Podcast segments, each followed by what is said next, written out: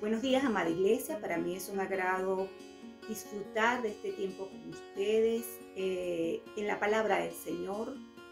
Hoy en esta oportunidad quiero compartir con ustedes de un principio con el cual el Señor ha venido ministrando mi vida eh, personal y mi vida familiar eh, y mi entorno.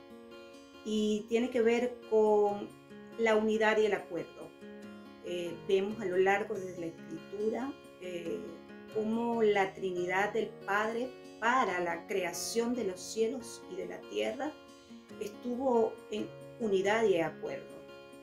Em, vemos también como en el libro de San Juan, en el capítulo 14, cuando el Señor Jesucristo le anuncia a sus discípulos la promesa de enviarles el Espíritu Santo después de su ascensión en el, en el versículo 20 les dice, en aquel día ustedes conocerán que yo estoy en mi Padre y ustedes en mí y yo en ustedes.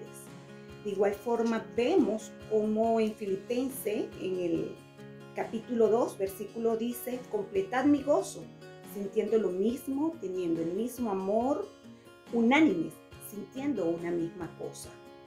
Eh, es, eh, es un fundamento para el crecimiento, para la armonía y para la paz interna y externa, eh, eh, desarrollar en la práctica el arte de la unidad, eh, haciendo acuerdos entre nuestros esposos, nuestra pareja, para que haya amor y respeto de los padres para con los hijos, para que no los exasperemos entre los hijos y los padres, para que pueda haber obediencia y honra.